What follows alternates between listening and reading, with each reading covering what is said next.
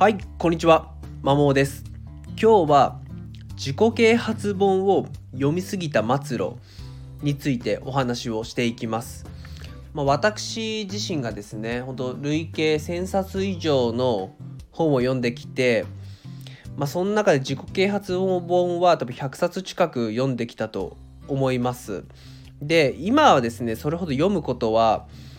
自己啓発本に関して読むのはあんまりしてないんですけども56年前とかは本当によく読んでました。で、まあ、結果ですねえっと本当に毎日のように読んでいた時期もありましたし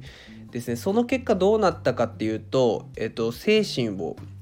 病みました。っていうことですねで、まあ、どういうループかというとですね、まず自己啓発本を読むと、まあまあ、そもそも自己啓発本は、まあ、堀堀江門さんや大悟さん、ひろゆきさんとか、まあそういうビジネスとかで成功されている方の、まあ、自伝みたいな感じですよね。その人の考え方とか行動と、まあ、失敗だったり挑戦とか、まあ、その時何を考えたのかみたいなのでじゃあだったらこれからそういう成功を目指す人は何をしたらいいんだみたいな感じのが書かれてる本を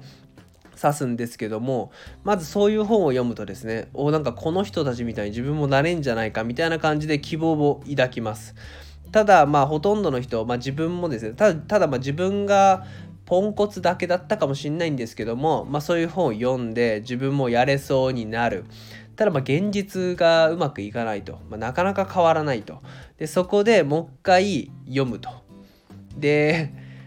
うまくいくんじゃないかと思ってただ現実うまくいかなくて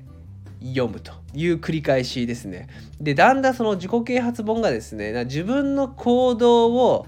変えるために読むのではなくてなんか精神安定剤的なポジションになってきます。全然うまくいかないから読んであなんかうまくいきそうみたいな感じのちょっと一時的なですねその麻薬とかやったことないんですけどもまあもちろんそういう精神安定剤的なポジションになってきてでもう一回読む。でうまくいかない。でちょっと逃げるようにまた自己啓発を読むっていう感じでだんだんこれ繰り返すと精神的に病んできますね。なんで自分はこんなにうまくいかないんだ？なん自分はダメだなみたいな。この人たちと全然違うみたいな感じになって、えー、病んできます。なのでそれをある時気づいてパタリとやめました。ら比較的ですね徐々に今も幸福度はその時多分幸福度で言うと30%なあったかななかったかなぐらいなんですけども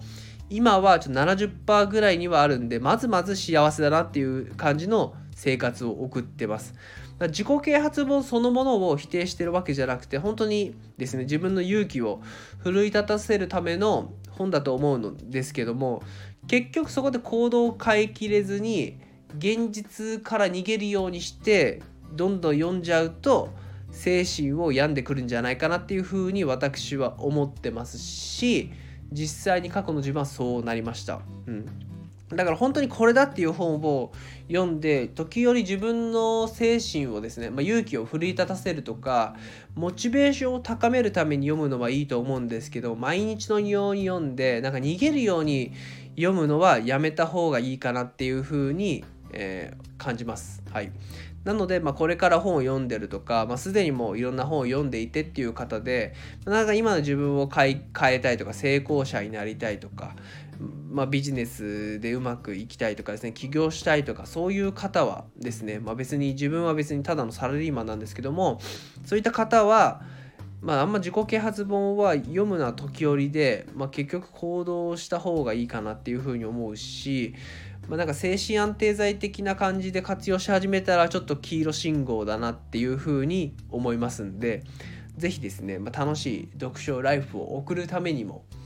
ま自己啓発本ほどほどにこれぞというこれだっていう本を、まあ、時折勇気を奮い立たせるためにモチベーションを上げるために読むぐらいがいいんじゃないかなと思います。それでは以上です。ありがとうございました。